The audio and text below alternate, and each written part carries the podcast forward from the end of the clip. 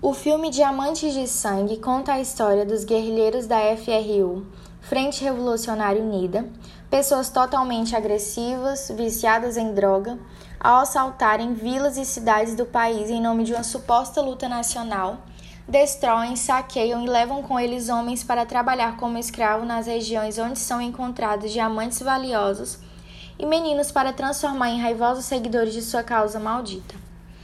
E aí então começa a história de Solo. Um homem pescador, humilde, homem de família, muito trabalhador, é levado de forma violenta pelos guerrilheiros para trabalhar como escravo na busca das pedras preciosas que sustentam a FRU, sendo vendidas no mercado negro aos grandes comerciantes do segmento da Europa. Antes de Solo conseguir fugir, ele acha um diamante rosado de 100 quilates, valiosíssimo, e tenta escondê-lo mesmo descoberto e ameaçado pelo líder dos guerrilheiros que querem a pedra preciosa.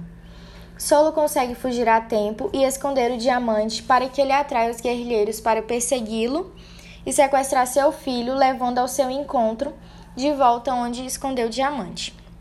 Neste meio de caminho, Solo cruza com Danny Eicher, um mercenário envolvido com o tráfico de diamantes de Serra Leoa para a Libéria, como rota de legalização dessas pedras para o mercado europeu.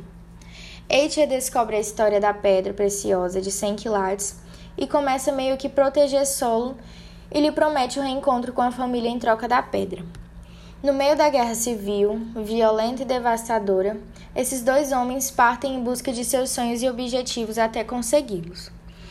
A guerra em Serra Leoa terminou e o contrabando de diamantes diminuiu graças a ações da ONU, Organização das Nações Unidas e de nações desenvolvidas, mas a escravidão na África e em outras regiões do planeta, assim como os exércitos de meninos, calculam-se que seja mais de 200 mil somente no continente africano. Ainda são chagas a combater. O filme relaciona com o conteúdo do livro 4 é, as relações culturais, relações de poder, relações étnico-raciais, violência e também a guerra civil.